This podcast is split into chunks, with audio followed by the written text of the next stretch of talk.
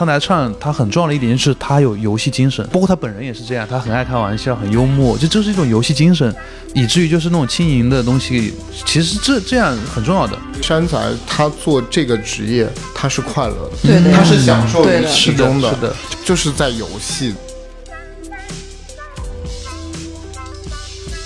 因为我们看完电影总是要回到我们的现实生活中，但是在这个过程里面，我们看到如此不一样的风景。其实你会发现，他带的视角是一个看电影的人的视角。作为导演，他想的是说电影跟我们日常生活的关系是什么。嗯，他并没有沉迷在做电影这件事情，比如说我要做个怎么样的片子，怎么怎么牛逼。他不是在想这个，而是说电影到底构成了我们生活里面的哪个部分，它对我们生活的重要性是什么。或者是我们为什么要看电影？这个东西真的非常打动我，我觉得这是大家的初心。影像媒介一直在下沉。以前导演是一个非常具有特权性的职业，很少有人能够创作属于自己的影像的记录。但是现在就是任何人都有手机，你任何人都可以去拍摄一段东西的时候，导演的意义是什么？你花几百万做一个影像作品，导演会重新思考自己拍一个片子的 动机以及意义。这个这个媒介更民主化了吗？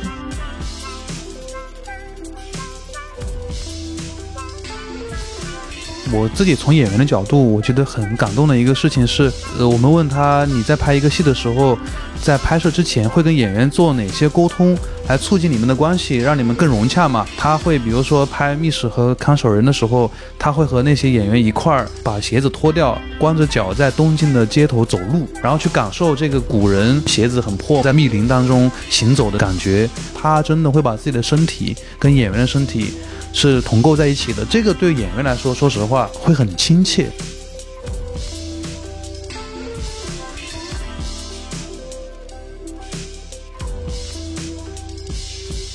嗨，大家好，我是 Peter Cat。今天这期节目是围绕刚刚结束的山仔唱的回顾展。然后今天嘉宾有一个，首先是播客首秀的嘉宾，也是我们这次山仔唱回顾展真正的幕后的主要的策展人薛旭春。啊、大家好，我是薛旭春，然后也是深交播客的听众。春春之前做过很多事情，春春之前做过电影的发行宣传。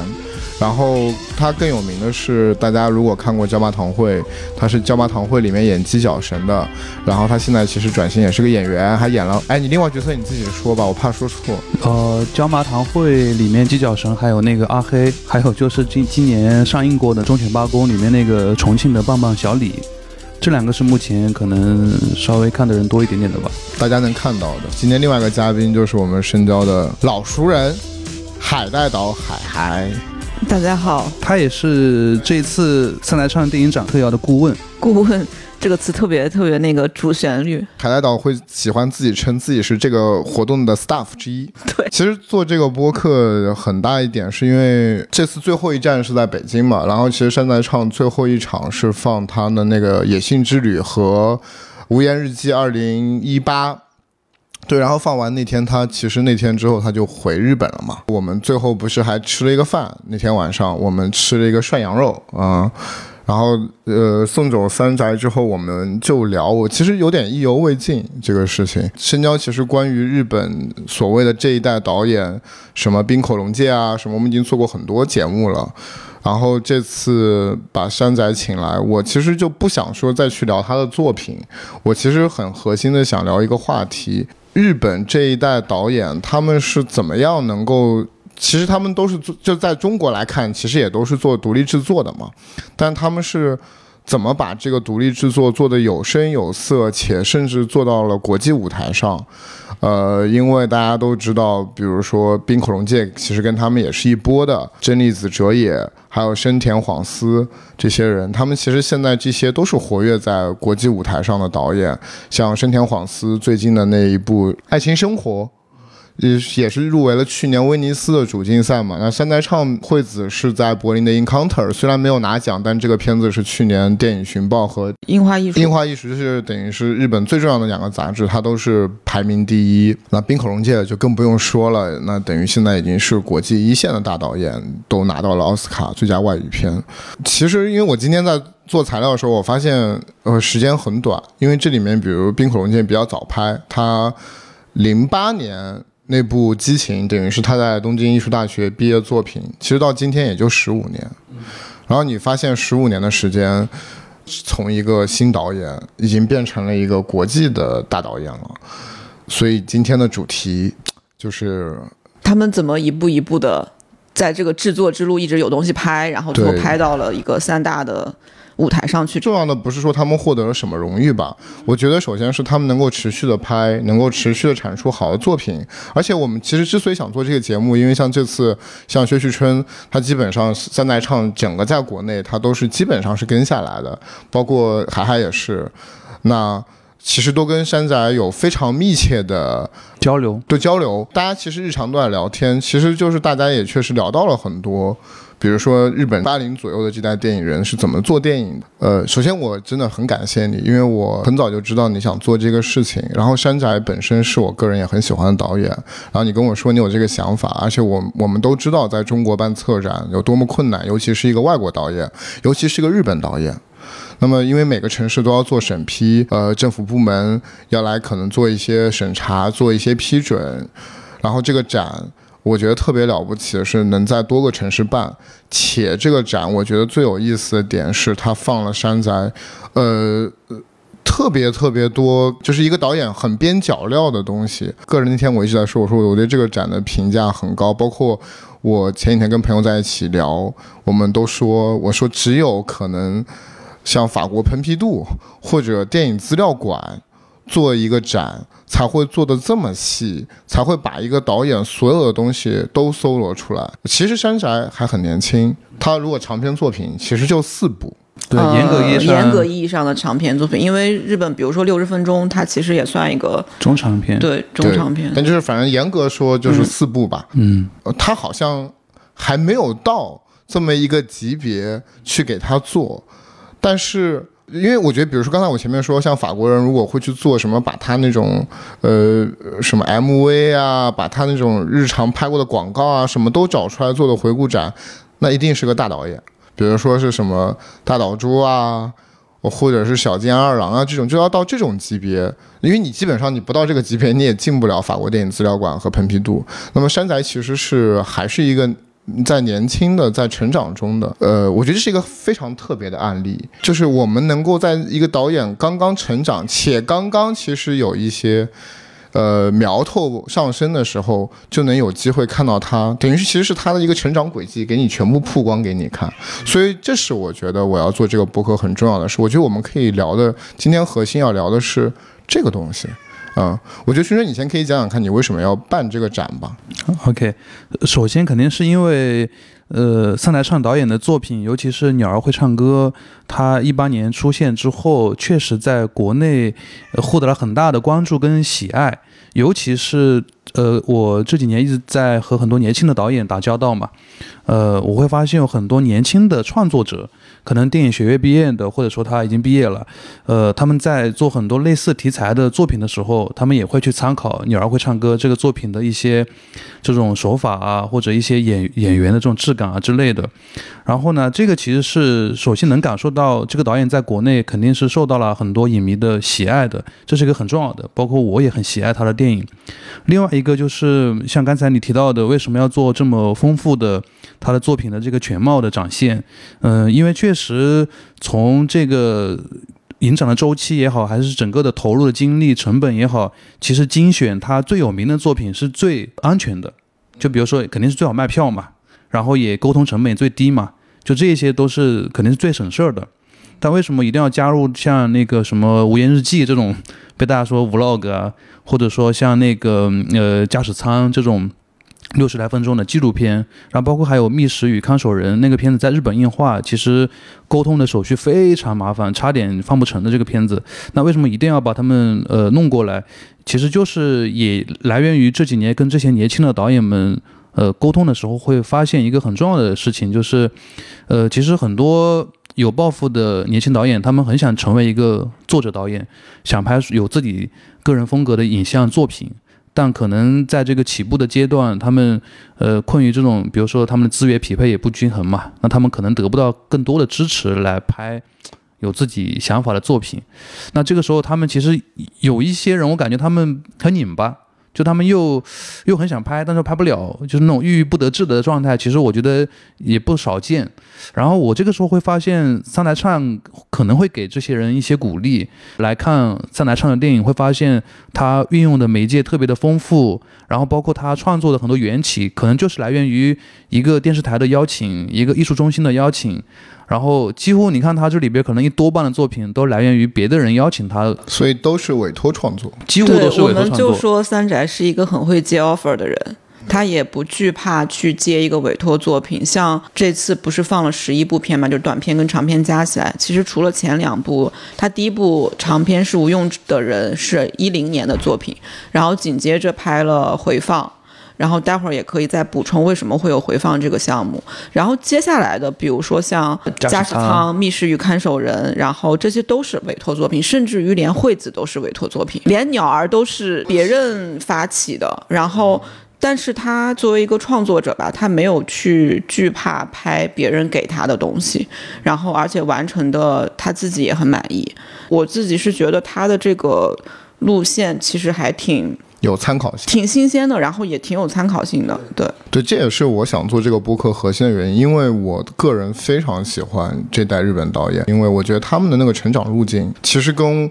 呃国内的很多年轻创作者。是有借鉴意义的。我看到他们的作品的时候，我也会觉得说，哎，我在中国，我也有办法这么操作作品。而且，当你跟日本电影人去交流，当你发现他们的预算是如此的少的时候，你甚至会觉得说，呃，这也许是一种制作方式，也许你一辈子都可以拍这样的片，它完全不会扼杀你创作自由，你依然可以。呃，做电影，即使在这么小的成本里，我包括像春春这次策展很多内容，我觉得我们都可以在这个后续的聊天里面慢慢慢慢去渗透，为什么这么选片，为包括这个在整个做这个展的过程里面，收到了哪些反馈，聊到哪些好玩的东西。呃，我觉得可以先聊一聊的是，就像我们刚才说的，他们其实不是山宅唱这一个人。其实冰口龙介也好，包括我们说深田晃司，还有包括真利子哲也，其实我接触到的很多新生代的日本的年轻的导演们，他们其实共享着一样的东西。我觉得要不还是从就大家是怎么喜欢或者遇到遇上这批导演开始聊起吧。就是首先是关注日本电影，就是如果你长期有一个看日本电影的习惯，然后你接触这样子的信息，很难不看到他们的片子。就是呃看冰口的时候，可能最开始这个名字非常有分量的出现，是因为夜以继日进了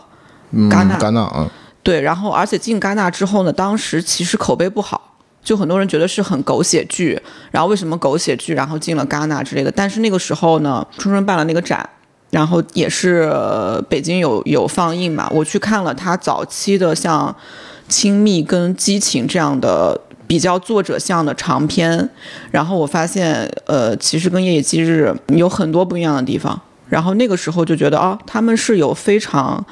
呃，明确和长的一个作者作者创作期的。然后真利子哲也，其实他的他的片子不多嘛，很少，他一共就两个长片。然后错乱一代也是进了讯报，然后又是刘乐优弥演的，本身作为演员是有分量的，那你其实很难。柳乐优弥是因为演了《无人知晓》而拿了戛纳影帝，就是在年轻的时候，然后他后面其实有一段非常长的沉沦期，然后直到。呃，可能真利子哲也拍《错乱一代》的时候，那个片子他才慢慢又回到了公众视野，因为他中间好像是还传出过他要自杀什么的。他拍了比较多的电视剧，其实啊，有了优米，而且他在那个片子里面的评价非常好，就是业界和影迷的评评价都很高。然后，但是你说你我意识到他们这群人是一群人的时候，其实就是那个连石重彦那句话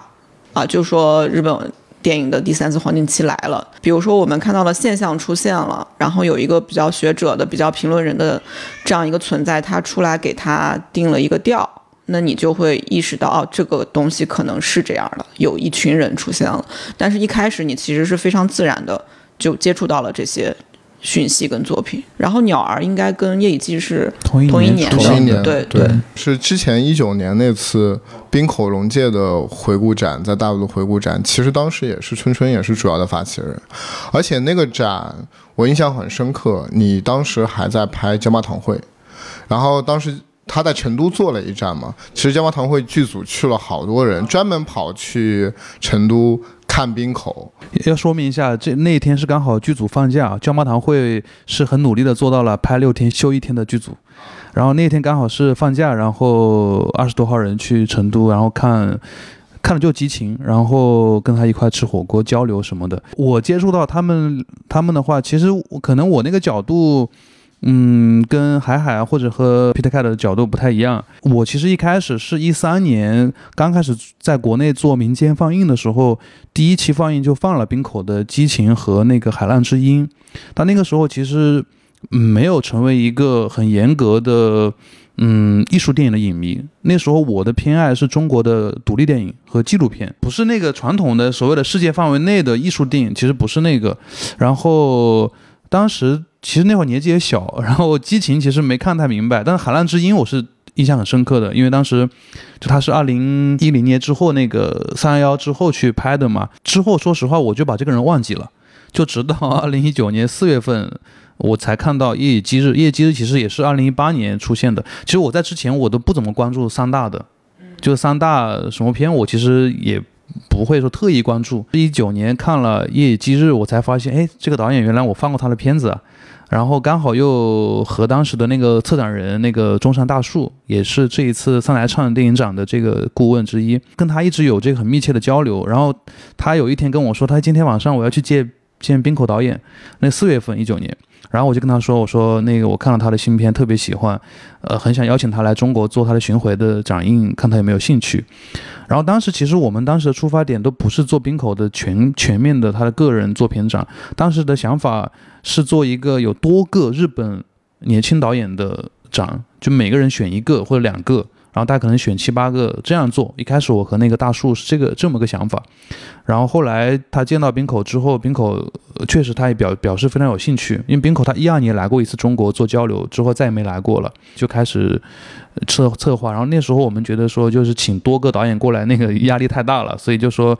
冰口他要有足够多的作品，就他尤其是很多短片，因为那个时候他的长片只有四个，就是激情、亲密、欢乐时光和夜以继日，但他有很多。短片，尤其呃在东医大拍的短片，对我当时对那个展里面他放的好几个短片印象都特别深，而且其实拍的非常好，非常好。对，而且我才发现，在中国做完那个巡展之后，那个豆瓣都从从九七分涨到八分，就这个涨幅是很夸张的。那我好奇，你们当时就是你们想做最早想做七八个人，那个那个 list 是哪七八个人？对，已经有初步的想法了。其实没有。其实直接这么一说，然后说实话，那个时候有考虑过三台唱哦，我说错了，是一三年的时候不是放了一批日本独立导演的电影吗？一三年，一三年的时候其实差点就有三台唱的 playback 啊回放。对，那时候回放在日本上映之后嘛，然后一九年那一次就是做完冰口之后，当时我和大树的一个想法就是。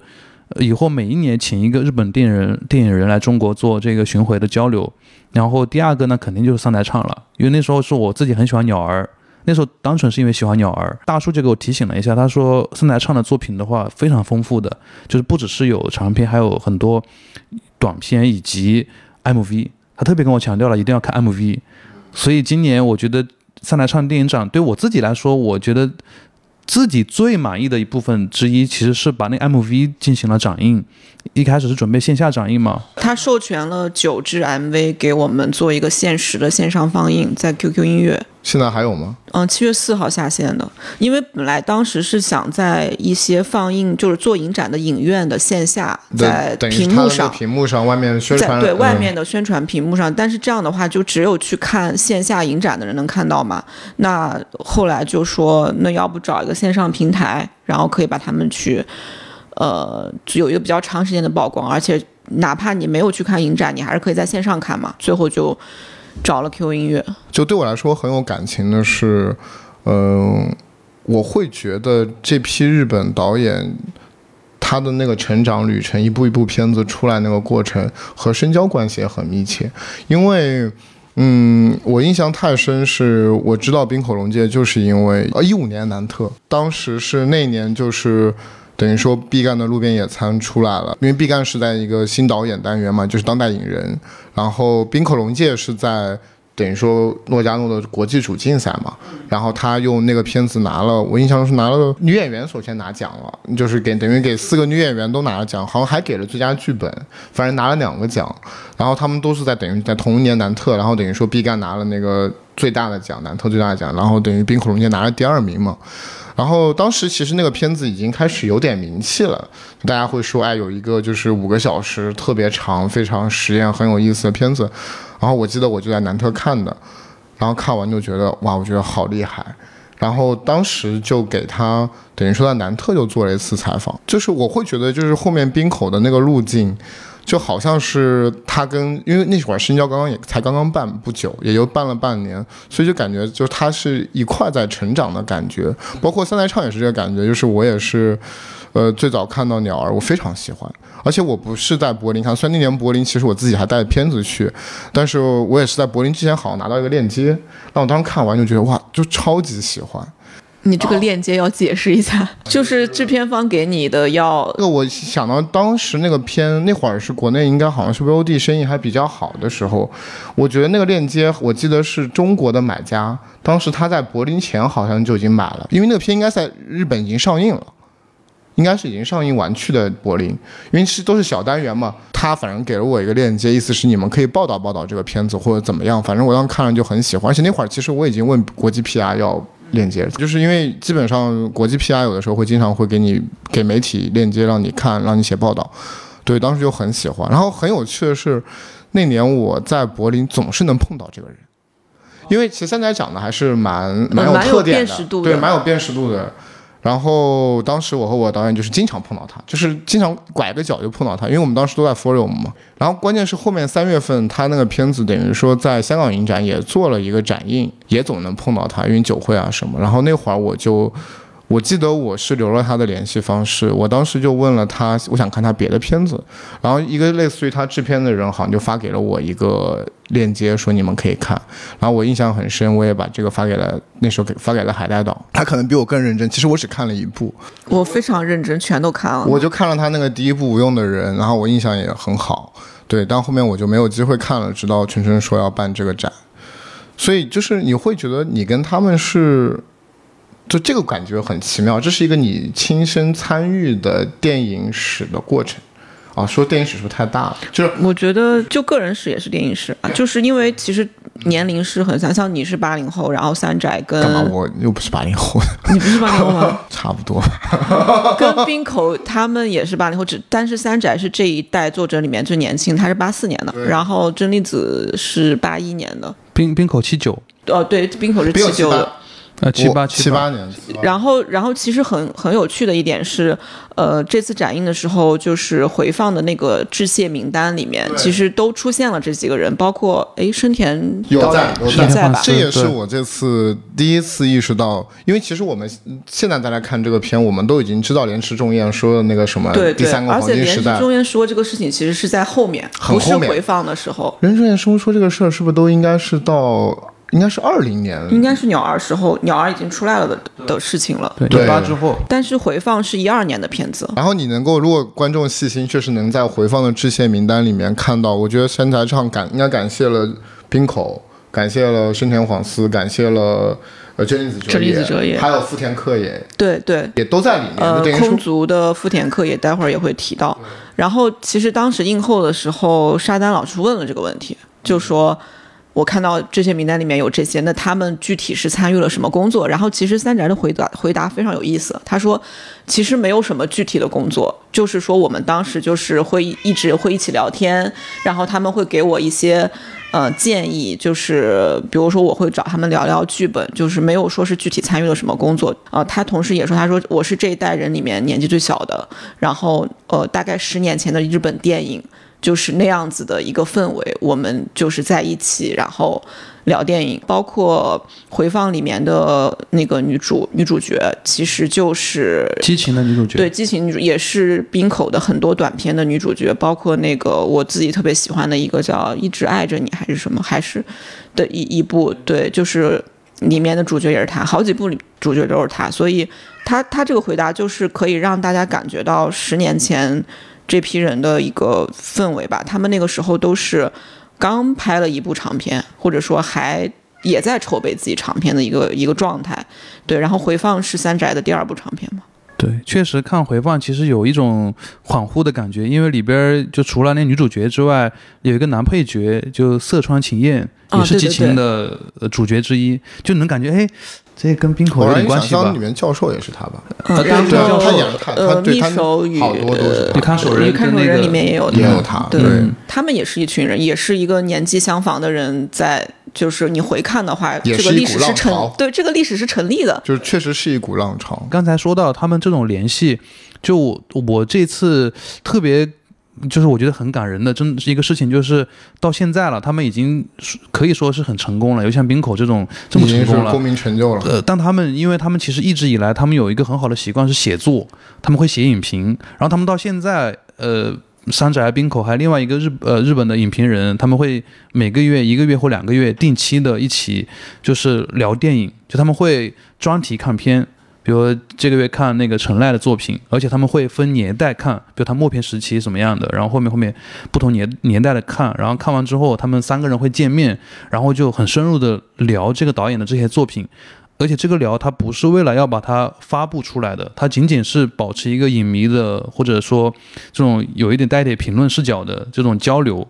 然后呃，当然他们聊过《驾驶我的车》和《惠子凝视》是公开了的，那个是因为他们说为了配合给影片做宣传，所以才公开的。其实他们聊了更多是压根都没有公开过。然后而且他说，其实他们有一期聊的时候是冰口哦，对，奥斯卡要颁奥斯卡要，颁奖了，前一天晚上他在酒店里面跟他们线上聊聊这个，你就觉得太神奇了吧？对，就是他们觉得我定了这个月定了这个时间，然后我不会为其他事情轻易改这个，就是这件事情对他们来说是很重要的。对就是你能感觉到他们对待电影是那种非常严肃、真诚，而且这个东西并没有因为他们的成长就发生变化。没错他们对于电影的初心是就在那边。因为因为我想起是去年什么时候，那个贾樟柯导演在 UCC 办一个活动嘛，然后他提到说，哎呀，感觉在北京好久没有听到耳边有人聊安东尼奥尼啊这些大师们了，然后我觉得说，嗯，这是为什么呢？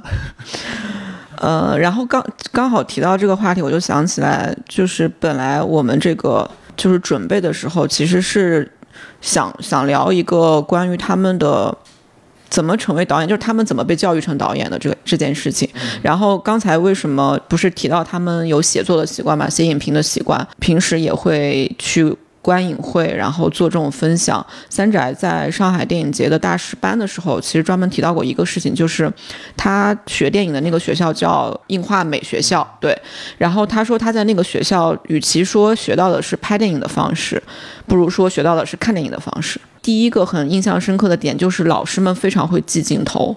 就是他看一遍就知道下一个镜头是什么，然后会问他们下一个镜头是什么之类的，然后他自己也就是习得了这件事情，然后他认为呃看电影是对拍电影来说是非常非常重要的，包括嗯他自己的家乡是札幌，札幌并不像东京是超级大都市，你可以第一线的看到最好的、最新的，不管是艺术电影也好，还是商业电影也好，札幌它你能看到一些电影，但并不是全部的。片子你都能看，所以他就会经常去学校，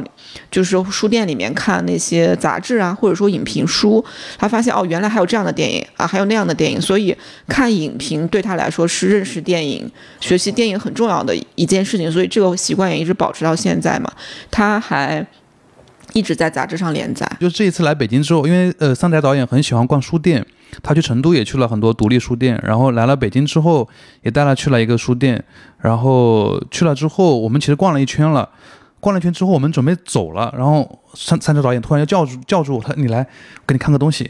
然后他又打开一个杂志，是那个日本很有名的一个那个时尚的杂志，嗯几十年了。我我记得我高中的时候就 City City Boy 的一个一个圣经一般的杂志，嗯然后呃而且是一个日版的原版的那个杂志，然后他给我打开翻翻翻翻翻到那儿看第一百回，他写的影评、啊连载刚好第一百回，而且写的是谁呢？写的是呃他写卡萨维兹的电影。然后卡萨维兹又是冰口最爱的导演之一，就觉得很奇妙。因为对，他也算是我觉得全世界做独立电影的人都是奉为教父一样的人。对，然后然后我可以再说一个其他的八卦，就是影这种小八卦可以聊的，就是我甚至觉得某种意义上，冰口导演和中国影迷的缘分啊，如果你真的要说一个起点的话，得益于冰口是个好影迷。你知道为什么我这么说吗？是因为就把冰口导演带来中国交流的，就是那个中山大树嘛，他一二年就带他来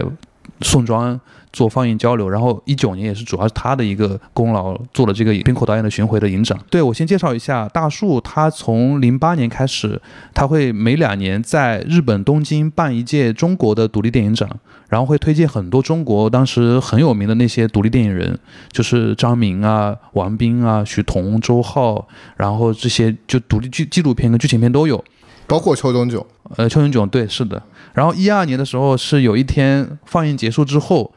有一个观众跑过来跟他说：“那个中山先生，他说我是一名电影导演，然后呢，这个是我的第一个长篇作品，然后我叫冰口龙介，啊然后就给了他一个激情的 DVD，说那个有机会的话，您可以看看我的作品。就就滨口那时候是作为一个影迷、一个观众去这么跟大树自我介绍的。完了完了，那一场看的电影，我他跟我说，大树跟我说看的是张明当时的新片，而冰口导演他是张明的影迷，他很喜欢巫山云雨，那个片真的影响力很大，对，影响很大。啊然后，然后他很喜欢巫山云雨，所以他就知道张明会来这个独立影展，然后他就买了票来看他的新片。然后完了之后，给大树推荐了自己这个激情这个这个作品。完了之后，大树当年就把他带来了呃中国宋庄做交流，哇，就就很奇妙这个缘分。这个有意思。对，而且我其实，嗯、我跟三来其实就是接触也不多嘛，但是我跟他随便一聊天，我发现他的阅片量非常大。就是你一下就能看得出来，就是这个就是影迷之间彼此的暗号。吃饭的时候我说了一句，我说，呃，相比于呃《浪旅客葛达尔》，我说我看回放的时候，我不断的想到，就是我的那个感受是跟我看大岛猪的电影非常的像的。然后后面我不是跟他去下楼抽烟嘛，他马上就问我说，你喜欢大岛猪哪部片？然后我说我可能喜欢《绞死刑》，然后他跟我说，他说他喜欢的是马克思我的爱，然后我心想说，哦，那其实是一个还蛮小众的选择，因为嗯，只当然从我个人来说，我还没觉得那个电影那么好，哎，就觉得蛮奇妙。然后那天你们最后那天你们记得吗？他不是也说他喜欢葡萄牙是因为那个奥里维拉嘛？嗯，呃，那我就觉得就是你基本上一看了，你就你就知道啊，这个导演的阅片量肯定非常的大。而且我其实很喜欢他有一次有一个资料馆映后的时候，他回答一个问题，就是刚开始，呃，沙丹问他葛达尔对你有没有，是不是葛达尔的跳切影响了你在回放里面的那个车里面的那场戏？他当时说，他说其实倒没有，但是葛达尔是我很很尊敬的导演，就是什么的。后面另外一个问题就是他说，他说其实我很喜欢他电影史的最后一个镜头，然后那个是呃普鲁斯特的小说的一部分，就是嗯、他是非常享受观看电影这件事情，也享受喜欢电影这件事情吧。这个倒我觉得还蛮有亲近感的。我们深交昨天发的那个长访谈里面，我说我看那个访谈，我最感动的那个部分就是他说，因为我们看完电影总是要回到我们的现实生活中，但是在这个过程里面，我们看到如此不一样的风景。其实你会发现，他带的视角是一个看电影的人的视角。那个东西其实我真的很感动，因为我觉得，呃，作为导演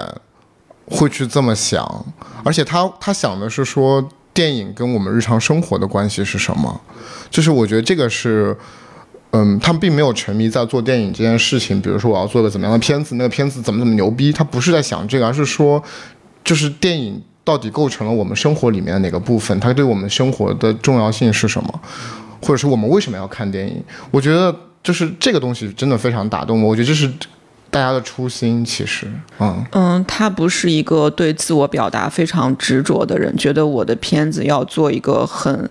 很很完整的、很极致的对我的一个表达。然后其实呃，我挺喜欢他有一个回答，就是别人问他你觉得纪录片跟剧情片哪一个难？他说我觉得纪录片是最难的，因为纪录片我的片子结束之后，这个人的人生还会继续。我的拍摄可能会伤害到他，所以一想到这个的话，我就觉得我很难去拍纪录片。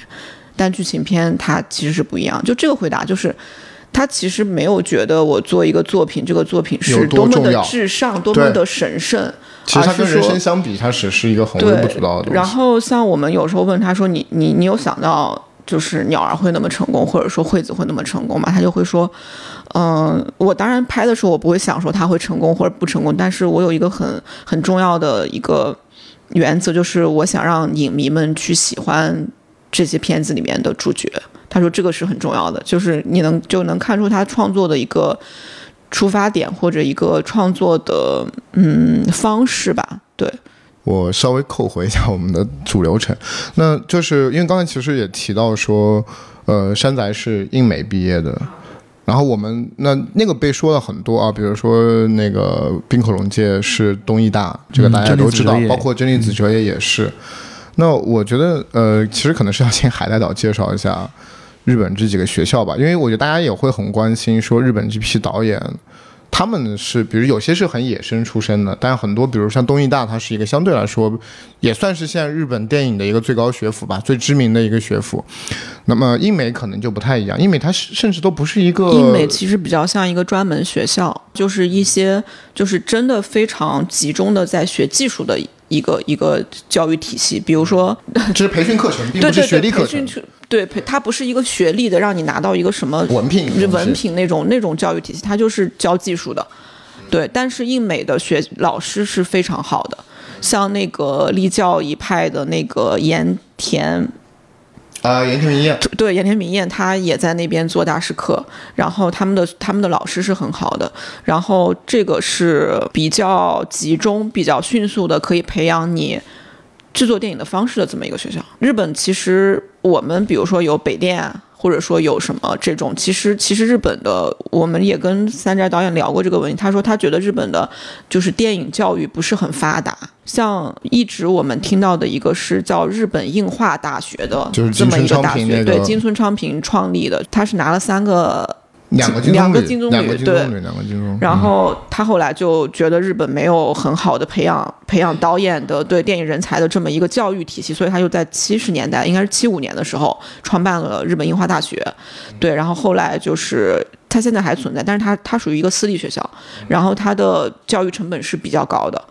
对，然后公立的就像比如说东医大，算是最最有名的。我经常听到就是对三宅他们这一代人影响很深的黑泽清导演，他们是所谓立教学派、立立教一派的电影人，但立教其实没有一个真正真正教电影的专业，啊对它其实是它就是立教也是一个就是综合性的这么一个学校，然后但是为什么立教会有很多的电影人才出来，而且甚至于形成了学派，就是还是跟连石重重彦有关。他从巴黎回来，然后又是读法国文学，他在立教教书的时候就教表象论啊，教一些理论性的东西。然后当时像黑泽清、周防敦彦还有盐田明彦他们都。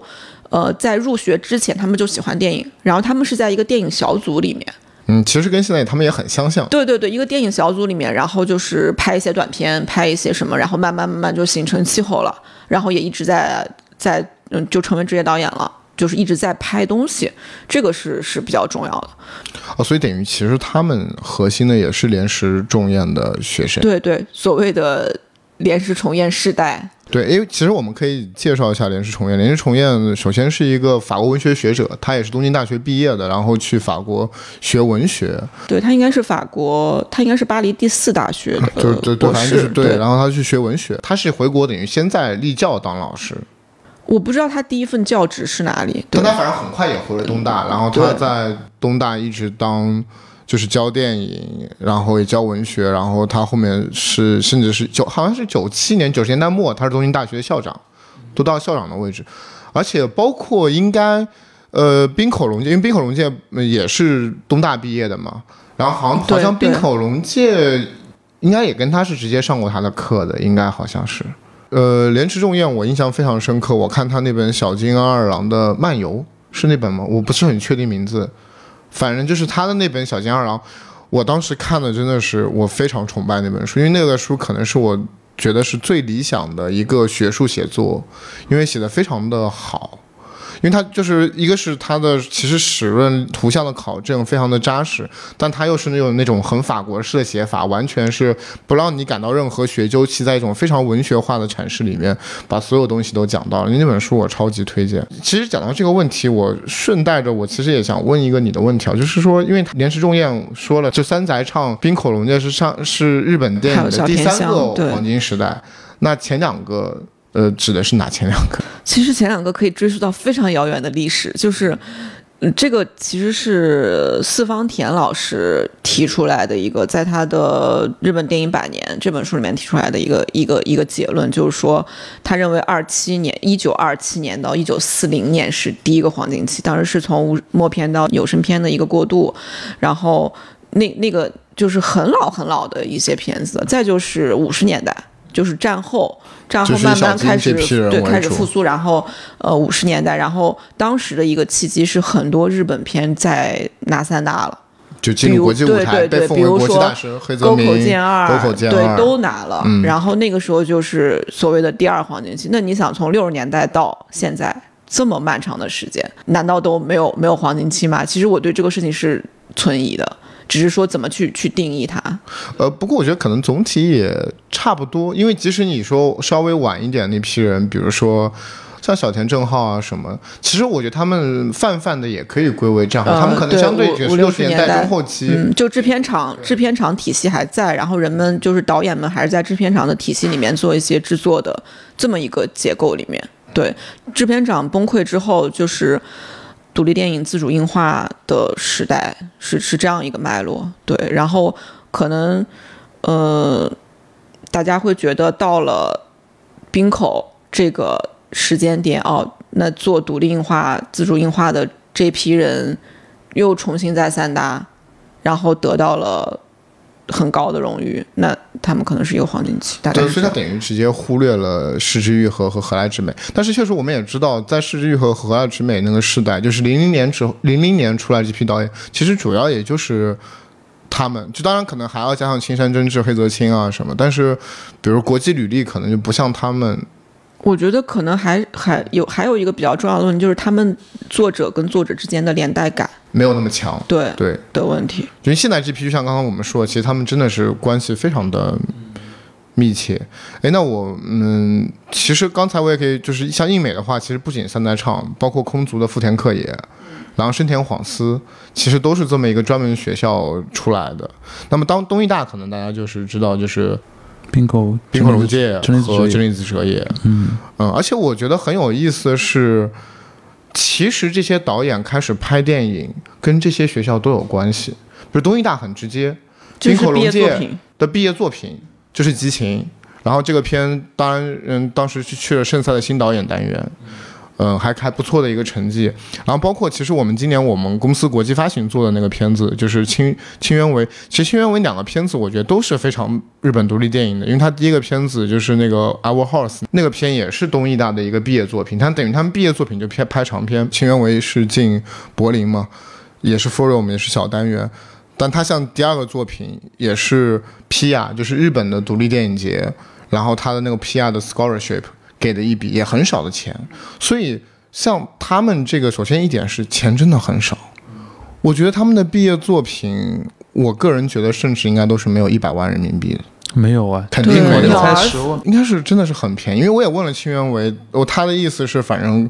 嗯，他那个处女座也是非常少的钱，可能也就是五六十万。然后他这第二个 PR Scholarship 可能稍微多一点，但也就是一百万出头，可能也不到两百万。我我会觉得就在中国还是蛮特别的，因为中国很少，大家一般毕业作品拍个短片，二十分钟、十五分钟，包括其实整个国际上都是这样嘛。那他们就不太一样。就是一上来就是一个长片，可能是他这是我不知道他这是个规定，可能也不是规定吧，只是他们正好恰巧拍了长片，可能是我不确定，所以我不敢乱说。但是像映美就没有，像三宅他就没有没有毕业作品是就是无用之人不是他的毕业作。对，但是我好像知道真令子哲也那个毕业作品好像也是六十分钟左右，其实也是一个很有名的作品，应该是在学校里就在，而且好像也是进了电影节的，呃，只是我也没看过那个片子。对，但是据说好像也是很厉害的一个作品。你是想聊一个导演怎么拍自己的第一个长片的契机是吗？我我们可以从三宅聊起吧，因为这次放了无用的人嘛。呃我我是很喜欢这个片的，虽然这个片应该是没有进任何电影节，也没有在日本做发行，但是其实你里面已经能够看到他在美学上非常成熟的东西，而且制作规模很惊人。我看他说他是六个人六个人，这是六个人拍的。对，嗯，剧组就六个人。他从印美毕业之后呢，他没有机会拍电影，他做的是广告，他要拍，他是一个影像的制作者，但他不是导演，就是他甚至于要给金融公司拍金融产品的广告。当时他还做采访的时候还说，当时是三幺幺刚刚发生，他说人们的都没有命了，然后我居然在拍一个怎么赚钱的广告，他觉得这件事情很很很荒诞。就很荒诞。他说从那个时候他就一直在思考自己跟社会的关系，包括他其实是一桥大学社会学系的本科，对他本科是一桥大学对，然后他就一直在思考自己跟社会的关系，以及自己创作的东西跟社会的关系。我的作品，我的电影跟创跟社会的关系。然后那个时候他就觉得，我都学电影了，然后我怎么着也得拍一个自己的长片嘛，所以就启动了无用的人。然后，然后当时那个剧本跟他自己的一些，呃，当时的心理状况也是很像。其实那个片子讲的就是工作的问题，就是一个年轻人他要进入社会，他的第一件事情就是你要获得一份工作。然后你从一个高中生、一个毕业生、一个学生变成了一个大人，然后你好像没有工作，你就是一个没有用的大人一样。对他就是在讨论这个问题。呃，无用的人拍了之后呢，其实呃一般来说就是大家会找，那你做了一个自主硬化，你自己投的、拍的，拍出来之后有一个怎么办的问题嘛？你不能就是嗯就不能因为放在家里链接发给朋友，对你自己看，然后搞个什么几人公几人观影会，那这个东西就没有意义。或者呃投个批啊什么的。这这个事情没有就没有，它就不是个跟社会产生关系的东西，对对对。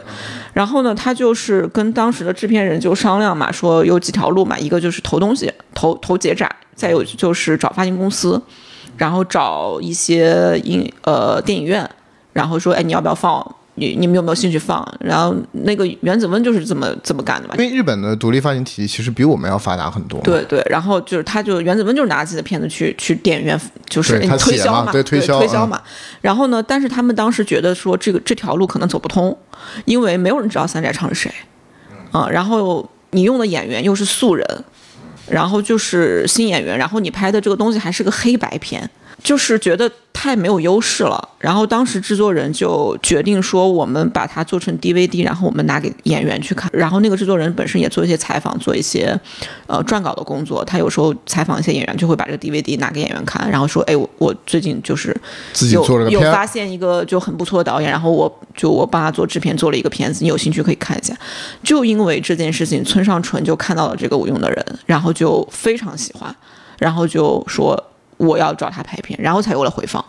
就是说，如果没有没有这个操作的话，可能三宅唱没有后面的机会了，真的可能会没有。然后有了回放，他可能就是做广告再赚点钱，可能或者再过很多说可能年再拍也也有可能无用的人投了结站，投了 PR，可可能吧，我们不知道。嗯对，然后然后有了回放，回放就进了洛迦诺嘛。然后而且其实回放现在是洛迦诺诺主竞赛，对，然后诺迦来去查，洛诺迦洛跟这三个导演都很有关系，然后冰口也进，然后真利子哲也也错乱的人也其了某种意义上，这三个导演都是从洛迦诺出来的，对对因为冰口没有那个呃欢乐时光，他是没有办法有获得现在这个声名。但这个我们可以一会儿说啊。那么真利子哲也是在洛迦诺的一就是那个当代影人单元，他其实也是拿了最佳最佳新导演奖。就跟毕赣是一样的，他应该比毕赣晚一年，好像是差不多一七年吧。对，然后回放拍完，就回放其实也是一个，就他自己形容，你前两部长片全部都是黑白片，然后也都不是特别的强剧情，或者说是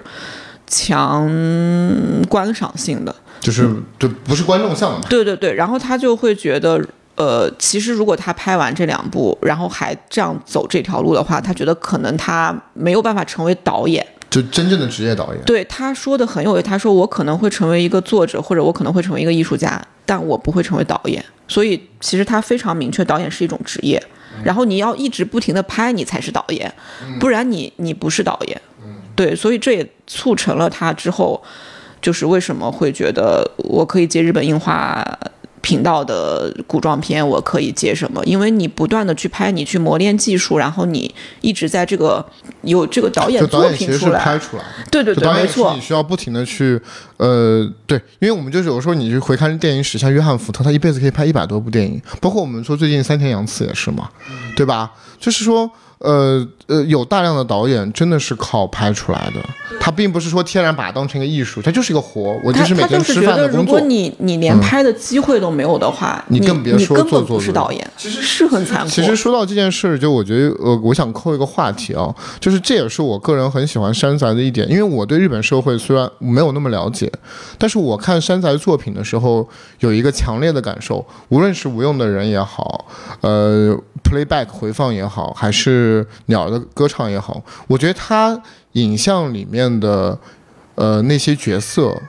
是非常能代表我们这个时代的。海岛可能更有发言权，我觉得是更能代表日本当下年轻人的。呃无用的人是最明显的，我几乎看都不用，就是我们一看就知道，哦，这个东西一定是。导演日常周围生活中的那些人，可能导演自己也是这群人中的一员。就像有的时候我们去看那个，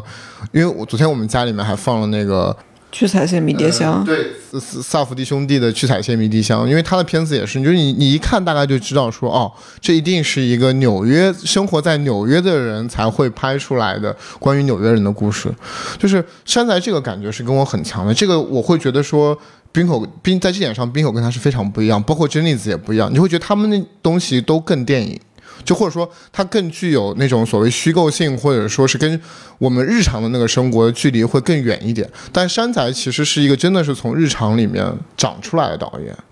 那我我就很想呃，特别是跟海南岛聊一下这个问题，就是说我们刚刚在说这个黄金一代，但这个黄金一代的人他们是。怎么样的一代人，就或者日本的这个八零后，就所谓生长在昭和晚末期的这么一批人，是怎么样的一群人？嗯，其实我觉得他昨天你们发的那个采访里面，他其实说到了，就是，嗯，我们就从鸟儿开始说吧。就鸟儿其实是一个小说改的嘛，那个小说它其实创作的年份是泡沫经济，就是非常日本经济很好的经时候，济最好的经济最好的时候，对。然后他是一个北海道小说家，然后做的那个小说家也是就死得很早。然后这个小说就写的是在一个蒸蒸日上的，然后人们忙着赚钱的一个红火的时代的三个无所事事的年轻人，无所就不去参与这个浪潮的人。呃，三宅他有说说，那明明是那个时代的。的一个故事，为什么我今天再去改变它，然后用这个人物关系，人们还会觉得很成立。很成立，所以就是还是很共鸣呢？就是因为那三个人在那个时代是异类，他们三个在躺平，他们三个是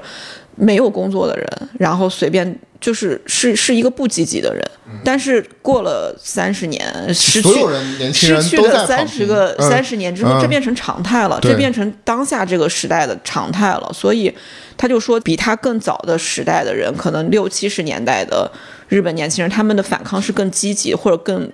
更朋克式的、更直接对抗的。但到他们这一代，就是一种消极抵抗，就是不婚不育，我们是最后一代。就是躺平，我也不，就是你们那么努力工作，泡沫还不是碎了吗？就是是是这样的一种氛围，对，所以鸟儿里面虽然是一个那个时代的故事，你现在去拍，就更呃更共鸣了，可以说是更加的共鸣了。其实你说的这个问题，我觉得也变相的回答了为什么这几个导演其实他们的就头几个作品，包括冰口也一样，就是我们说的自主映画嘛，它其实完全是一种非工业化的东西。而且我听说投冰口的那个《欢乐时光》那个片子。的资方好像是就其实不是做电影的，他可能是做电器的或者什么的，就是是一个就是我们行我们国国内说法就是呃行业外的资方嘛。而且这代刚刚我们也说，比如这代人就是又是一个受三幺幺影响很大的，对，因为冰口做了三幺幺的等于说三部曲的纪录片，这这个事情可能是他们这代人遇到的最大的一个自然危机啊，最大的一个灾祸，最大的一个不确定因素，突然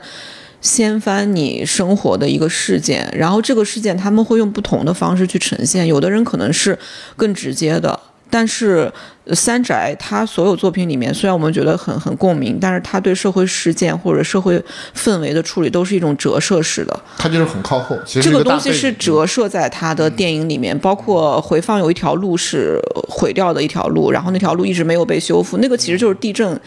地震毁掉一条路，对他，但他不会在那个里面拍出来说，他不会去强硬的，就他不会像冰口龙界，比如说他会在夜以继日里面，他们会去做社工，直接拍出来他们会直接去参与三幺幺的救援啊这些事情。对，但是这件事情是是是，就是这一代创作者不可能去去绕开的，而且这件事情它不是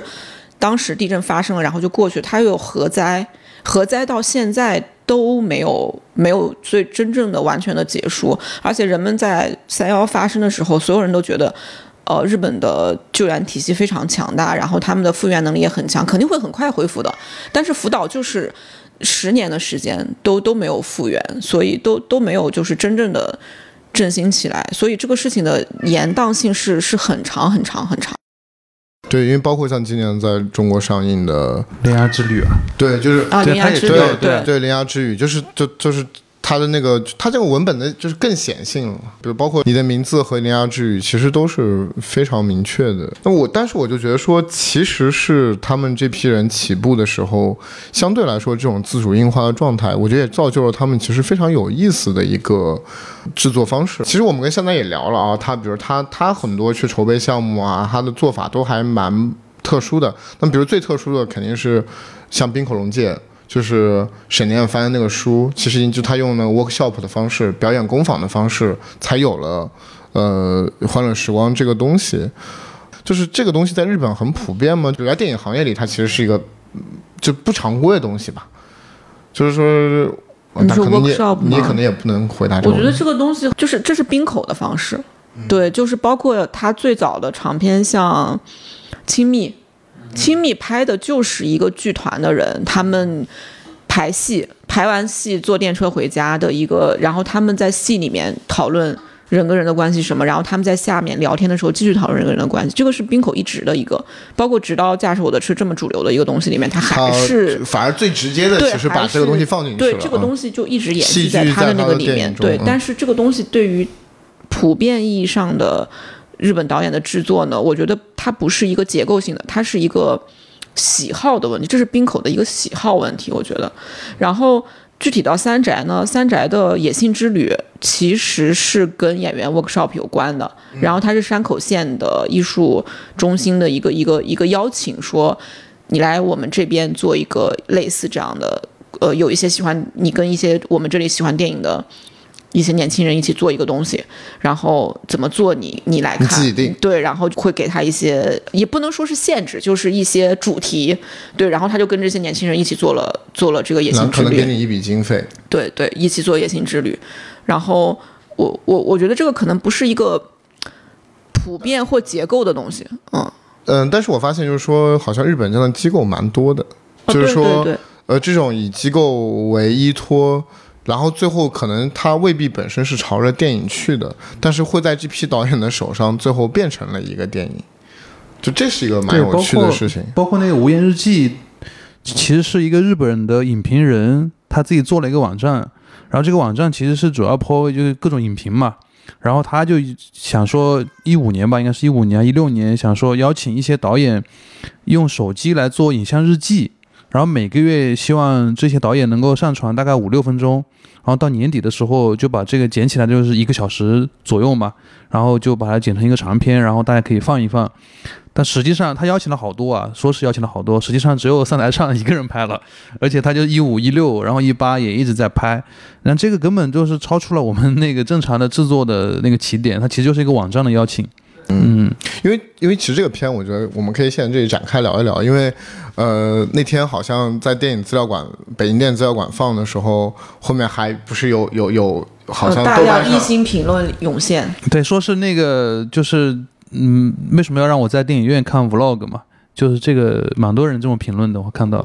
其其实这个事情，就是我觉得，我觉得可能线下很多人都想过会做这样的事情，因为我我自己是想过的，我自己就觉得说，嗯、有点像是把你的 in story 叭叭叭叭，就是剪在一起。那但我觉得这个事情其实还蛮重要的，就是好像是。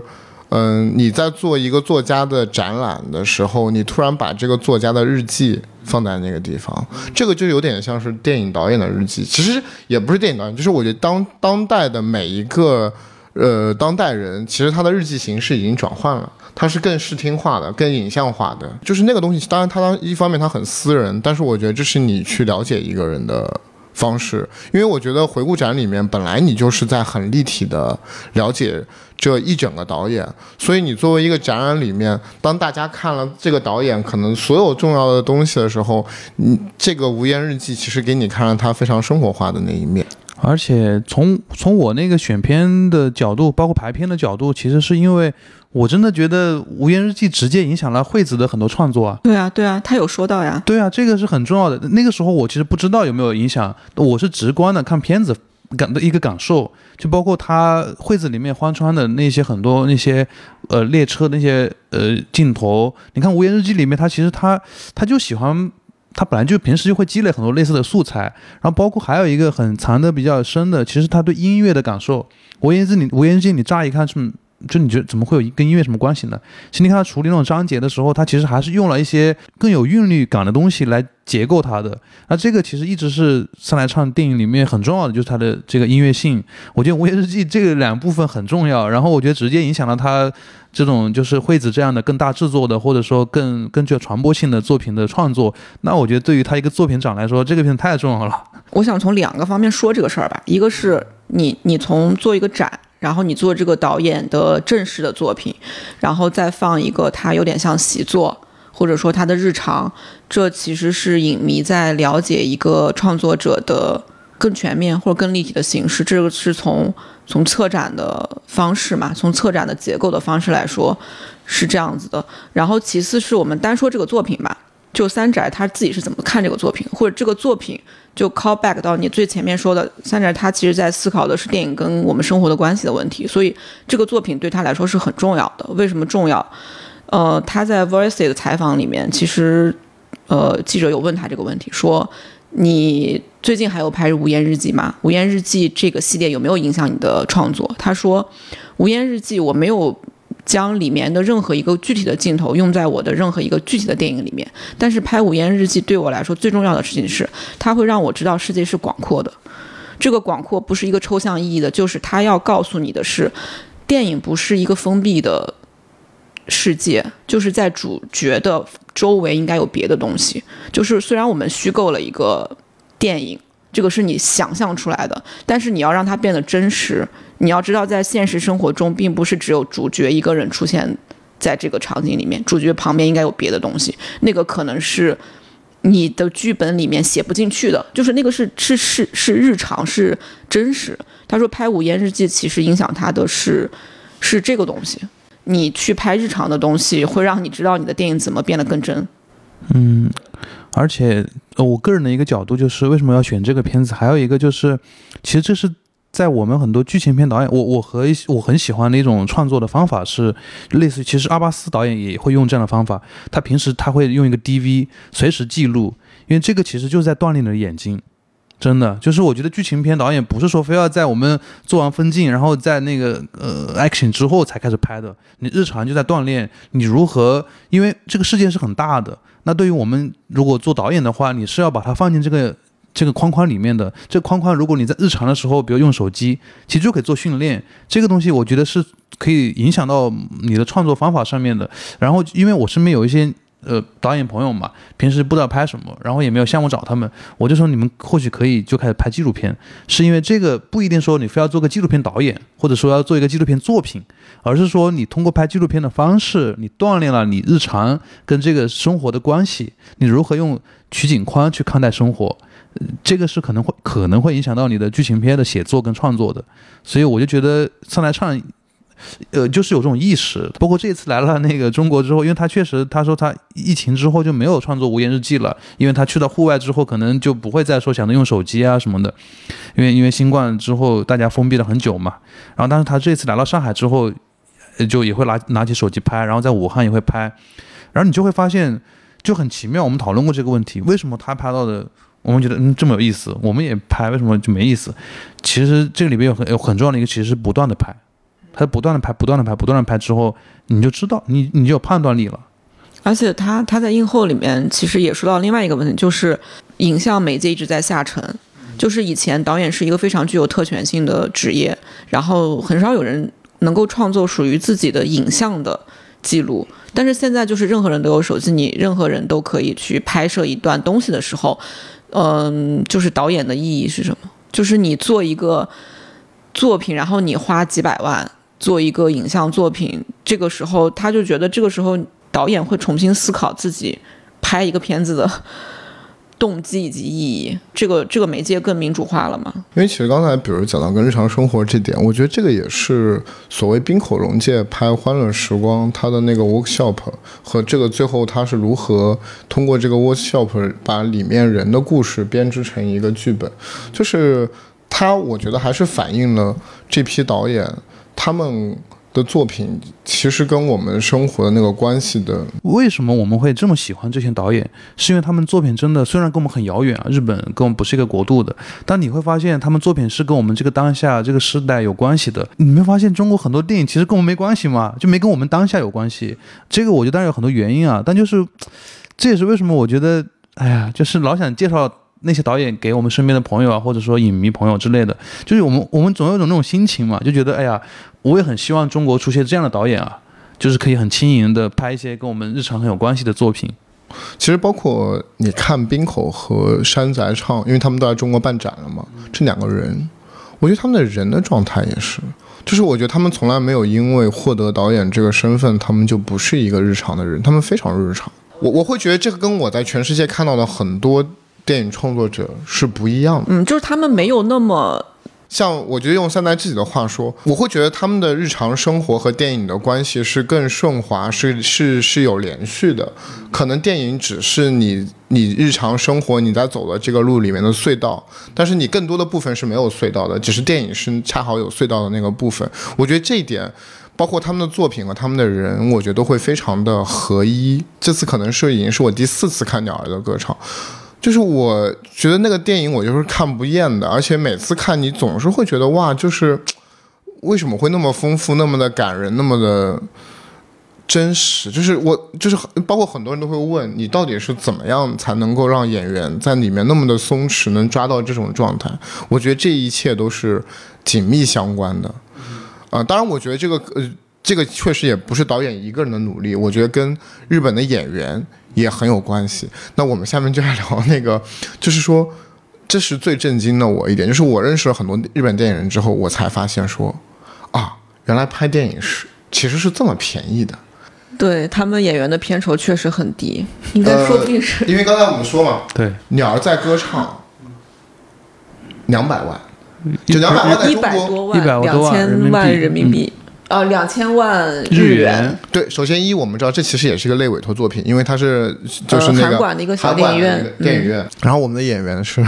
丙本佑，嗯，丙本佑当时现在可能他老婆有名，就是安安藤英他老婆可能。将太丙本佑在当时其实都已经是很主流的对演员，然后石桥当时是新人。我我们先讲一下，我觉得石桥很重要，而且这也是我觉得这次这个展做的特别好。呃，是先放了长滨。放了《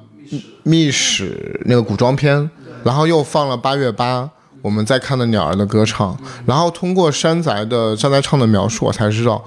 哦，原来石桥静和完全是他挖掘出来的，而且他为了是是他为了确认说这个人到底能不能演我这个片子，他才拍了那几个短片。短片。对长滨跟八月八日，那我觉得这个就是很能体现策展的意义的的地方，因为确实说句实话，说那几个片子，你说真的那么好吗？我也不觉得，甚至我觉得比像长滨这种，他只是一个舞蹈，因为石桥静和以前是个舞蹈演员，舞蹈演员。啊，他爸当然他爸妈都是很有名的演员啊，他之前是个舞蹈演员，因为其实他都不称之为是一个叙事电影，他就是一段影像，他在那边跳舞。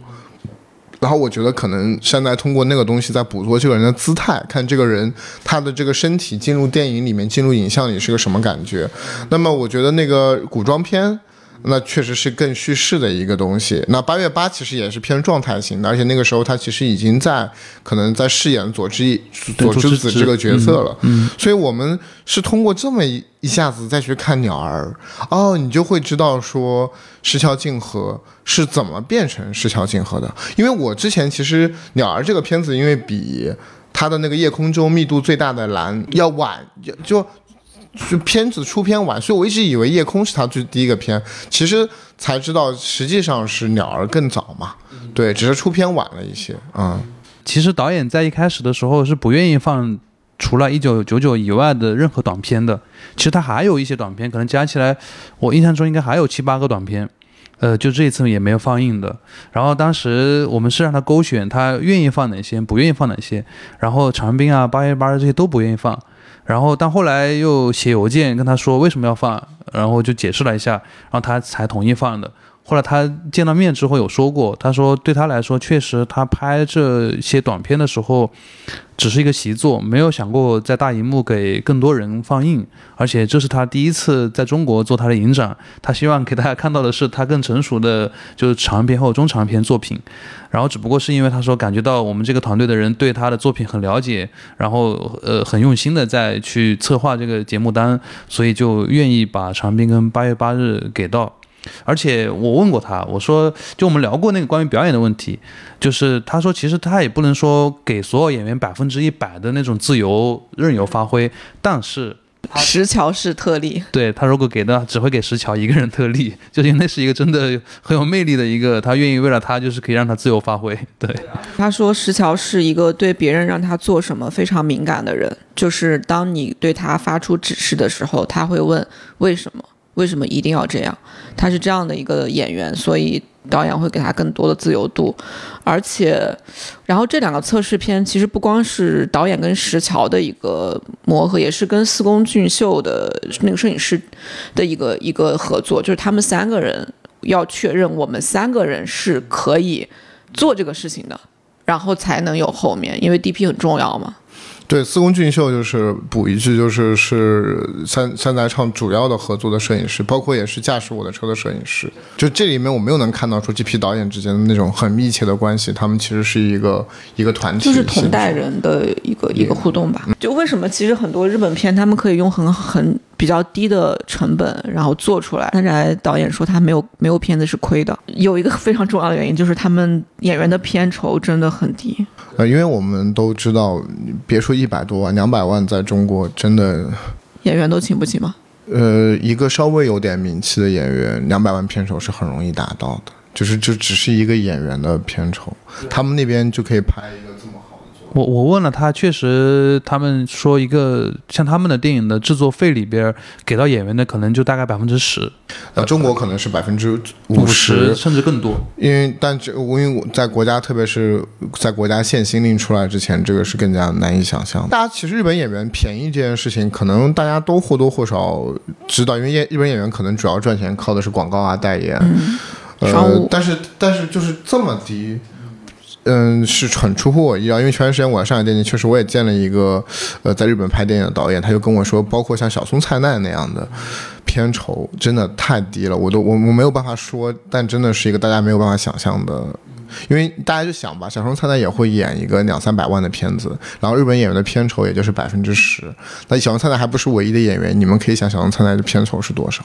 完全是一个制作生态的问题了，就是才能支撑这些导演，他们可以做一些很小成本的东西。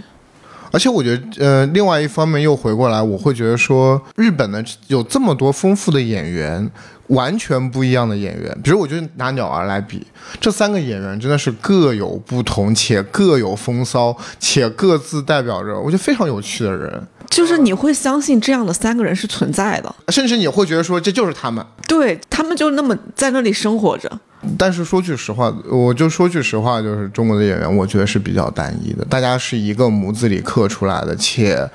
呃，表演方式也好。当然，我就觉得这个就是双方的。比如说，我觉得中国的影像创作的影像，其实也很少给到大家如此。自然自如的状态，来来演员发一下言。没有没有，我我觉得其实国内也有很多很多形态的演员，但是我们大家都知道，尤其这几年的一个制作模式，就是哪怕它是一个，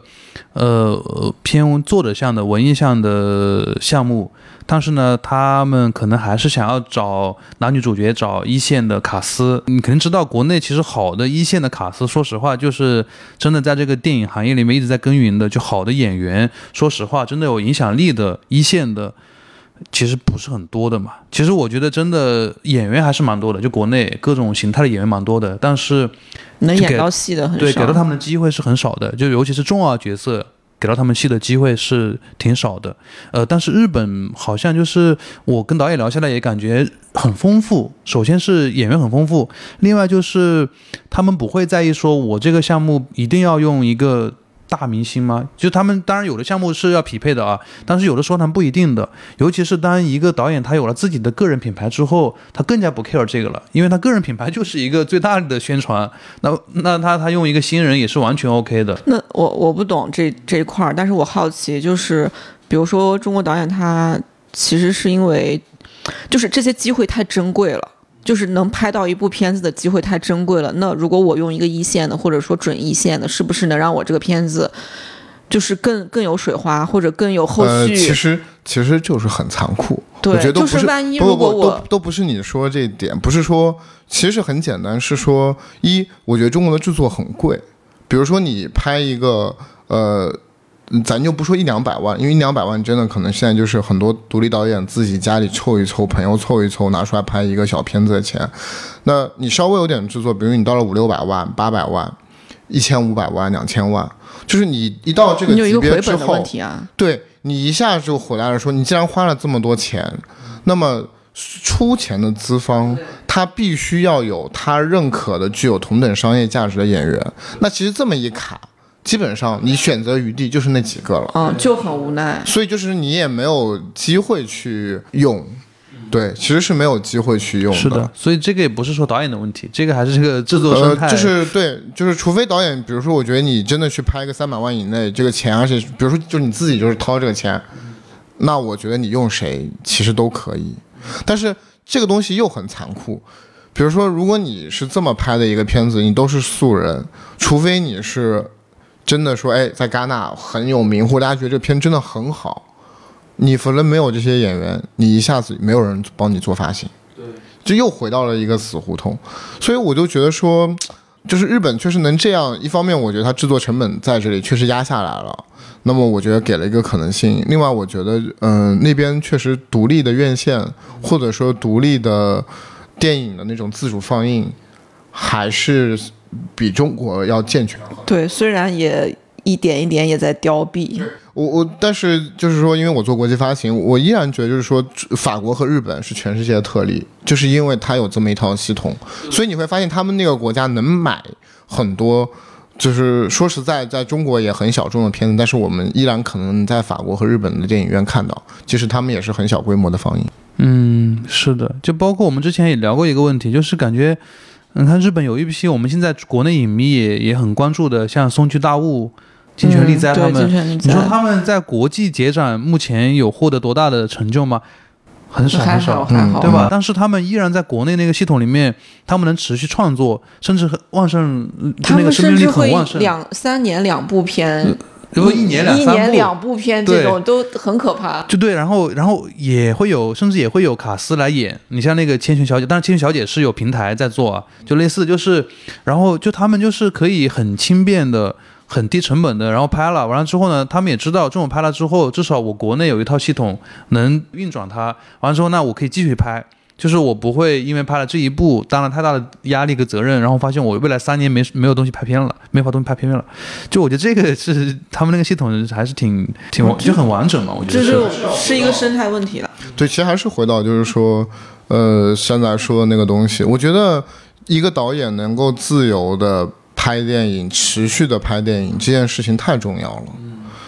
嗯，我所以我就觉得，呃，有的时候嗯有些导演，比如说已经到了一定的级别，他能用大演员，但其实你花两三千万甚至四五千万去拍一个电影，他也许未必快乐，因为他的压力很大，他相应的回本压力非常大。其实三宅也也提到这个问题，他不是帮奈飞拍了《咒怨》吗？对啊，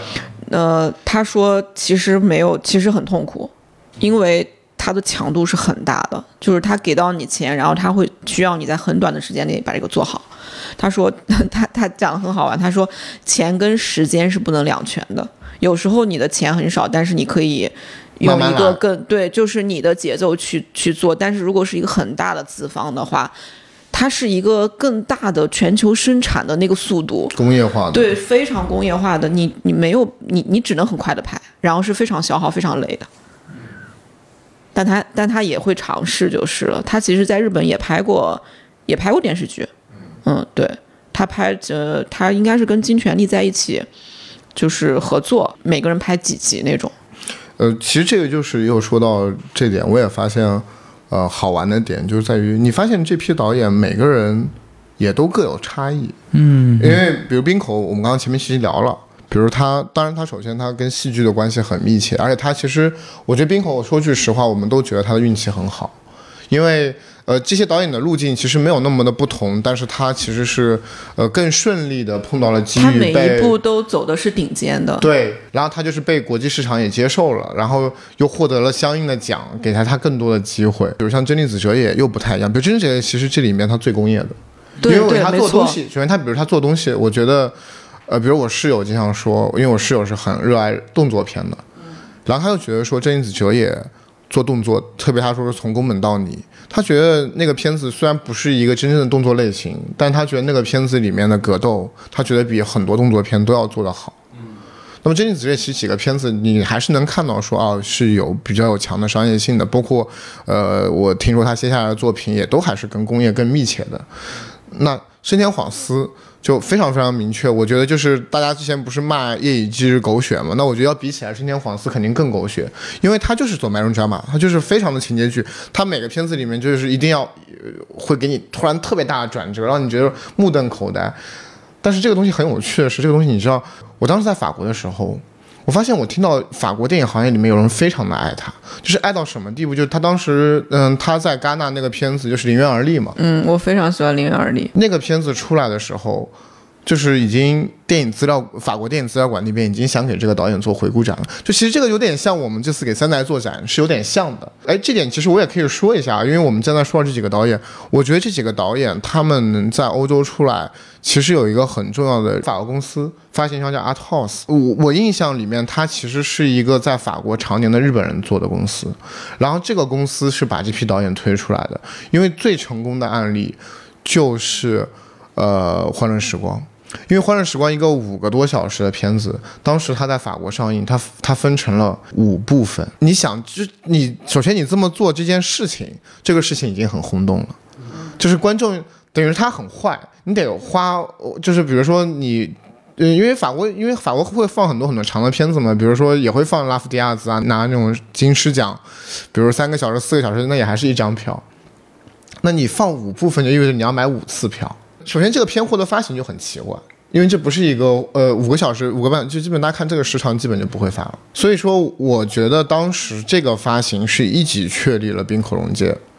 在法国的地位，所以以至于到他的夜以继日，很多人说他是空降戛纳，但是其实在法国那个片子的上映，其实已经有了一个对，就是那是一个追忆似水年华的看法对，那。是一个很标志性的事件，就是说，OK，这个导演是我们都要这么去做你。而且那个片子当时是全，而且我后面我去查一下，昨天我去查一下票房数据，反正整个那个《欢乐时光》是十五万人入场嘛。但是即使是你除以五是三万人入场，这对于一个新导演来说也是非常好的成绩。那你包括像山在唱的这个新片，就是 Kiko 惠子这个片子，我看一下，八月底要在法国上映，也是这个公司发的。那深田晃司的片子基本上也是这个公司在发。当然，我们都知道，呃就是日本跟法国人就是互相仰慕、互相热爱、互相吹捧。就是，嗯、相对来说，日本电影在法国是有一个一定一个人群去看的，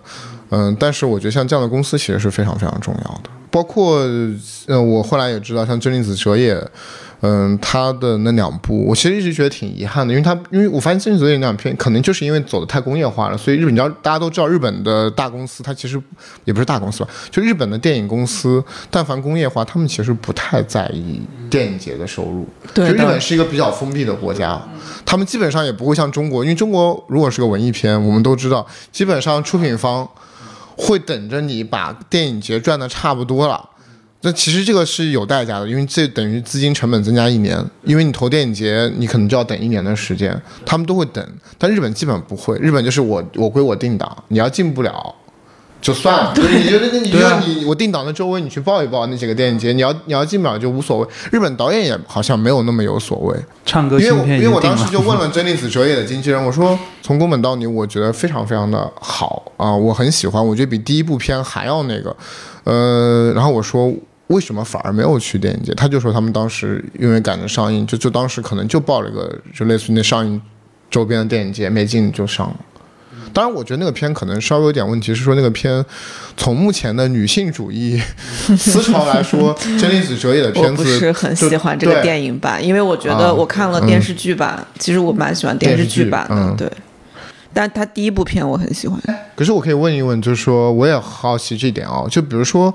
呃，像真理子哲也这种电视剧套拍电影这样的，这样在日本也很常见，对吧？我我不知道是哪个东西更更早这样的东西，你说电视剧和电影哪个更早就从？根本到底，就嗯这个这个 project 其实是主要是个电视剧的对 project 是吧？对对，然后后面才有了电影，因为电视剧比较成功，啊，所以对他他获得了一个但但是我不确定从制作层面这两个事儿是不是一起定的，这个我不知道。对，啊明白嗯明白明白明白。那啊，对我其实讲这个事情，是我为着回过头来说三台唱，然后我会发现，当每个导演都挺有各自风格的时候，这个时候我又发现三台唱，哎，似乎没有他自己属于的那个东西，但这其实是我最爱他的地方。所谓作者性没有一以贯之的感觉是吗？不是作者性，就是说你会觉得说他好像没有，就是说，嗯、呃，对，好吧，就是作者性啊，好像没有，但这恰恰是我最喜欢他的地方，因为我觉得，显然你看过他的片子，我们每个人都知道他在形式那个层面，他并不是短板，他其实很强。不管是叙事文本上，他写，比如说，我觉得 Playback 他在文本层面是创造性的，非常天才的。那他也用了非常多的形式，那么我知道这个导演形式一点都不弱，但是我觉得这就是三宅唱最牛逼的地方，他每个片子他只会量体裁衣，非常平衡的去针对那个项目做最好的尝试，他不会为了去体现自己三宅唱的那个印记或者我的那个 ego，我要去熬出点什么东西来，就是他有那个长板，但他知道说我可以不用，我觉得这是我非常欣赏他的点。而且我觉得他或许在等待吧，就是，呃，他在等待他可以那样做，或者说他更游刃有余的那样做的一个时期。他觉得他这十年就应该这样去拍片，对，因为因为我们知道他自己也知道无用的人和回放和后面的东西是不一样的，是是不一样的创作的方式、创作的出发点以及。呃，成品也是不一样的，他自己是很清晰的知道这一点的，只是说他知道他他现在是需要这样做的，但他对他来说，他这样做不是一种妥协，嗯，是一种嗯是需要的，是必须的，也是他他享受，他很享受其中，包括他拍古装那个东西，嗯其实时间非常短嘛，那个五天，对日本樱花给他只给他五天时间，他其实拍到后面是很生气的，就是没有是拍不完，素材量不够。你其实看片子也看得出来，对，我觉得其实就是你看他后面对然后但是他还是觉得这个东西是对他是非常非常有重要、非常有用的。他去里面实践所谓那种日常的古装片，他去实践他想实践的一些人跟自然的关系，嗯他很会这一点，很会把 offer 拍成自己的。那但是我觉得这其实是一种，嗯、呃，或者我觉得从工业内部来说，一个导演能够去做委托作品，且很好的完成甲方的诉求，在这个方面又能够体现出自己的特点，也能完成他个人成长的诉求，我觉得这就是一种非常大的才能。而且我觉得，正因为他是把导演这个这个职业看作是成职业，没错，就是看作就是我、我要做的事情，就是我这个可能人生要做的事情，他才会这样，有这种底气吗？因因为这个事情，我会特别呃联想到，我觉得我看到的国内外的年轻创作者，就是，嗯、他如果太把电影当成一个艺术，把当成一个作者电影当成一个艺术家，这不是起不起饭的问题，是他的创作会走形。而且你可能真的就没有没有机会了，就你没有片子可以拍了，嗯，就很残酷。但我现在反而比较期待他之后的，因为他对我也期待。因为我之前看他一个采访，他上来唱说他其实是到了惠子，他才说他摸索到了属于他的一个，就是他更要明确的一个东西，就包括他用十六毫米，因为他芯片是十六毫米拍的。然后我我自己的感觉，他虽然没有展开说是找到什么了，但我的一个感觉是他找到了一种跟演员合作的感觉。就你会发现，他这几个片子虽然风格各异啊，就是驾驶舱啊，然后密室与看守人是吧？就是这种，就包括到野性之旅，完全不搭嘎的各种风格。但它里边其实对我来说很重要的一点，都是讲他怎么跟这些个出镜的人，就是驾驶舱纪录片嘛，跟他们的这个合作是一个什么关系、什么位置。然后怎么让他们舒适？我觉得他一直在通过那些所谓的活，那 offer 的活，一直在锻炼这个东西。对他有提，他说导演是导指导演。指导那个在你镜头上面出现的人怎么去演，就就是说你要怎么让这些人去演你你的东西嘛。还有一个就是我印象很深刻，他在接受一个采访的时候，他聊到，比如说他聊到《野性之旅》，然后他就说他在拍这个的时候，他就是真的会想一个很重要的事情，就是这些个年轻人小孩儿，我怎么在镜头里面呈现他们不太被注意到的魅力？这这个其实是。他，我觉得他会想这个是很那个，他他包括他你们演员自己想是吧？摄影师拍我用 用半张脸。不不不，就是就他就他包括他说到其他片子也是，他说当然这些演员都是很优秀的演员，但是我如何找到他们独特的魅力？就这个话他会想这个事儿。那我觉得这个导演他真的是很聚焦在演员的这个身上面的。然后我我。整个，所以我刚才说嘛，所有他的片子看下来，虽然风格差异很大，但这个是他一直很一以贯之的。然后这呃呃，甚至我觉得这个东西是不是从他早期就已经，因为他我记得他在那个无用的人映后在北京的时候提到过，他说当时其实他。后来写回想，有点后悔当时那样对待他的那群演员嘛。对他专门说到这个。对，是的，我觉得这个可能那个早期的那种创作对他形成了某种。我把那个复述一下，就是当时三代唱在回答怎么使用演员的时候，他说在第一个片子里面他会比较明确的给演员做示范，说你这么演这么演就行了。然后三代唱说回想起来他很后悔，他觉得不应该用这样的方式来指导演员。对，所以你看他拍了一个场面就已经。得到这样的反思，然后他后面通过不不不断的跟演员的合作，然后，然后他你看到惠子到鸟儿到惠子，你就觉得这个这个导演太厉害了，怎么就是能跟演员创一起创作出这样的画面？所以我觉得这个是可能他嗯通过他接这些活所谓的活得到了某种进步。这个也其实我们那天私下也聊，我们觉得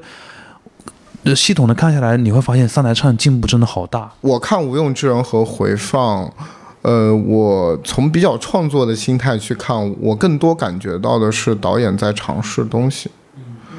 呃，是不同不同体力的东西。我觉得《无用之人》是一个在比较小规模的成本里面，他选择那种拍摄方式是一个，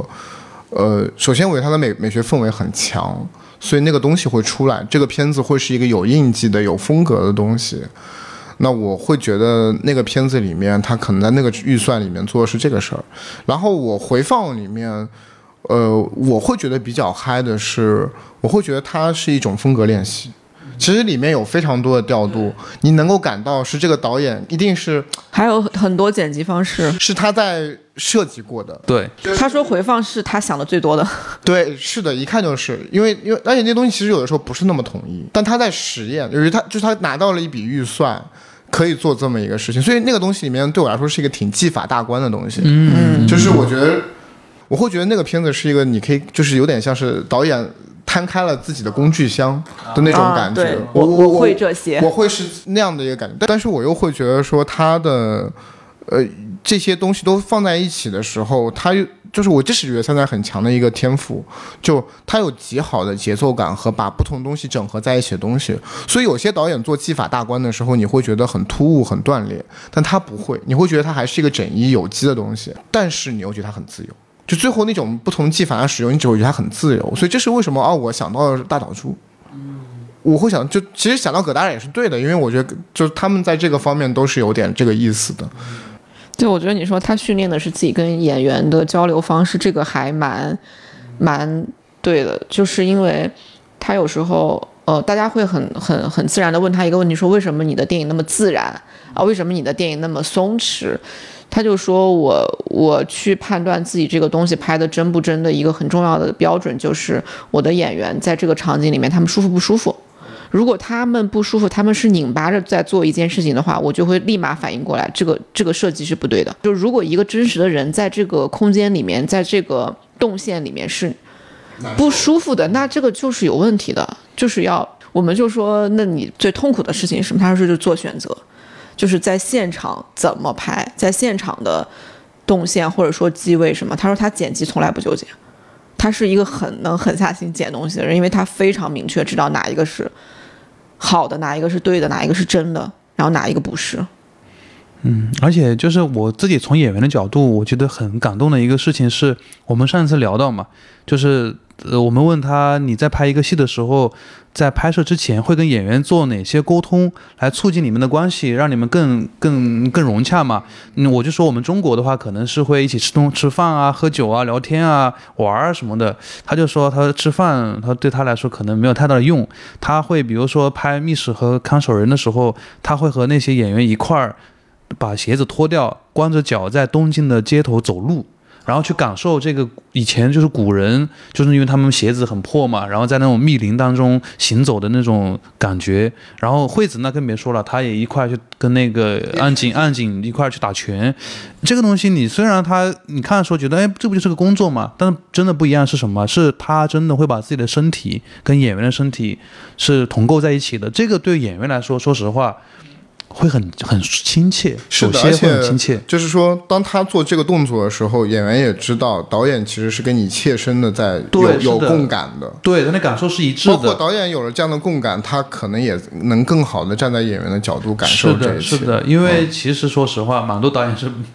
不会这样子的，就是不会站在演员的角度去真的去感受演员感受东西的。所以我觉得他当时说到那个的时候，我觉得哎呀，好感动啊。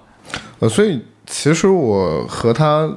这几天短短接触，我觉得一个最大的感受是，我觉得他在做电影作品的时候，他对每的每一个作品、每一个项目，还是回到了一个人的状态，就是他是针对的是这个事情本身。我们作为，比如说我们不是在做作品，我们只是想做这件事情，我们该怎么去？对，所以，所以我其实。而不是说我们好像这个工业是怎么样的，我们的流程是怎么样的，这好像是我们工业里必须有的流程，不是这个。对，所以其实昨天有人问到我这次影展里面我个人最喜欢的哪个作品，我发现我也是驾驶舱，因为驾驶舱其实你看它那么简单吧，它真的有一个非常核心的问题，就是关于游戏跟创作。因为驾驶驾驶舱里边很重要的一个段落是后面他们两个人就是并和那个 MSB 就是玩那个鞋盒，玩那个滚那个球，然后来创作。这个东西就是，它看似非常的一个随性的动作，但他们创作出来音乐，然后这音乐会被传递出来，然后其实艺术不就这么来的嘛？然后我就会发现三台唱他很重要的一点就是他有游戏精神，是是的，包括他本人也是这样，他很爱开玩笑，很幽默，就这是一种游戏精神，以至于就是那种轻盈的东西，其实这这样很重要的。这个是个很好的补充，就像虽然海带岛一直在强调他把导演作为一种职业，但是。这里面最重要的点是，我觉得是因为山仔他做这个职业他是快乐的，他是享受于其中的，就他在这里面是就是在游戏的，对对。所以包括我觉得你跟他这个人待在一起，也是轻松的、舒服的，我觉得是一样的。而且他很细心。他对生活充满了好奇心以及观察的能力。我们今天这个播客简直是一个三代唱的夸夸夸夸夸夸夸夸群。也 OK，但是我觉得，但他人真的就比如说，就是他会在下着雨的这个这一天，然后当你们走进一个餐厅，他会第一时间问穿着短袖的你，这个空调是不是太冷了？嗯，对，是的。好。呃，但我觉得确实，我们今天做这个播客的原因也是因为，其实是有点意犹未尽，而且我觉得，呃，通过做这个展，通过跟他这个人的接触，我是我做这个播客，我也觉得是我真的有一些感悟或者有一些思考，然后我觉得这个思考是值得我们今天做一个播客，可能通过寻找这个平台分享给不管是影迷还是电影行业的创作者，OK，大家一起努力。